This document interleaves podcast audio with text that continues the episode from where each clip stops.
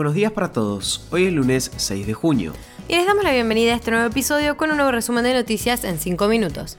Mi nombre es Manuel Carrasco. Y yo soy Jazmín Gutiérrez. Y esto es Primera Parada, un podcast de Publius Group.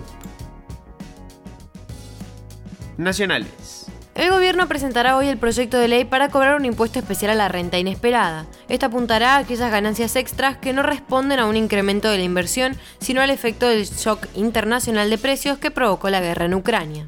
El Poder Ejecutivo buscará volver a mostrar gestión tras el recambio ministerial de este fin de semana, que le costó lugar a Matías Culfas al frente del Ministerio de Desarrollo Productivo.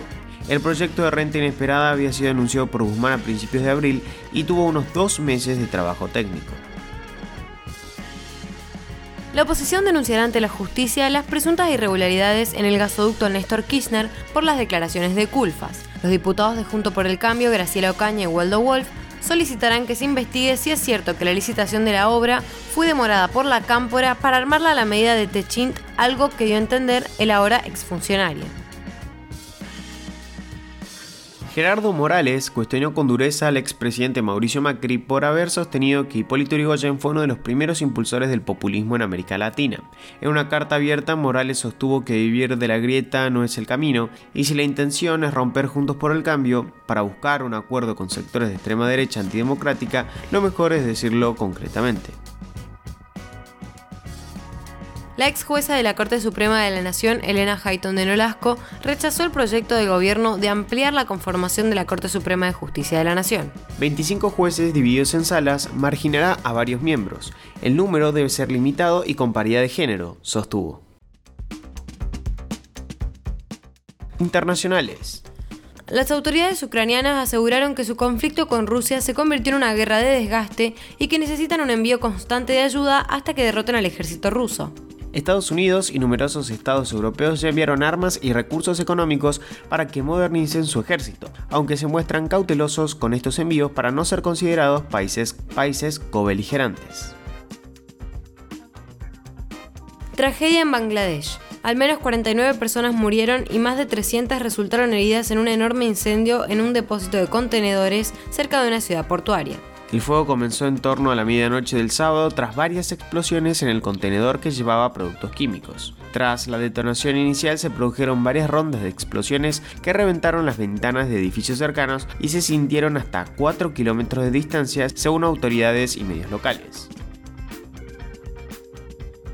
El pasado jueves 2 de junio se confirmó la captura de cinco presuntos implicados en el asesinato del fiscal paraguayo Marcelo Pecci. Las detenciones se produjeron tras un operativo conjunto entre las autoridades de Colombia, Paraguay y Estados Unidos en Medellín. Uno de los sicarios amenazó de muerte a los miembros de la CTI de la Fiscalía General de la Nación y a los jueces que adelantan el caso. Hoy mismo se reanudará la audiencia. Mientras tanto, los individuos permanecerán en un búnker de la Fiscalía en Cartagena.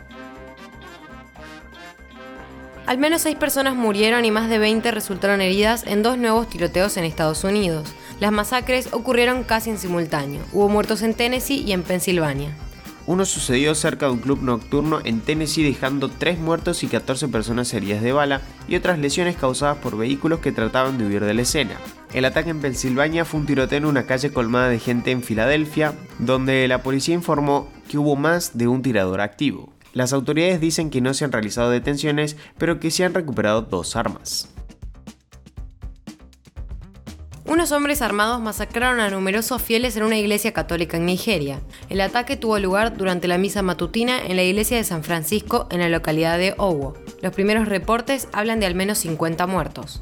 Uno de los parroquianos confirmó que los atacantes detonaron un explosivo en el interior de la iglesia durante el secuestro del religioso y dispararon a los transeúntes que se encontraban en las inmediaciones antes y después del asalto.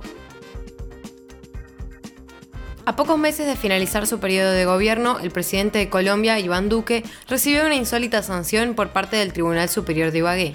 La autoridad municipal de la capital del Tolima emitió una orden de arresto domiciliario por cinco días al máximo dirigente del país por desacatar un fallo de la Corte Suprema de Justicia.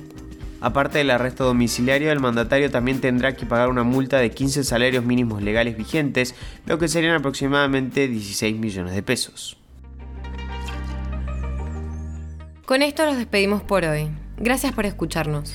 Te pedimos que compartas nuestro podcast con tus amigos para que podamos seguir creciendo y llevando nuestras noticias a todos. Envíanos tus comentarios o sugerencias en nuestro Instagram public-group. Los esperamos mañana en el próximo episodio de Primera Parada. Que tengan un muy buen día.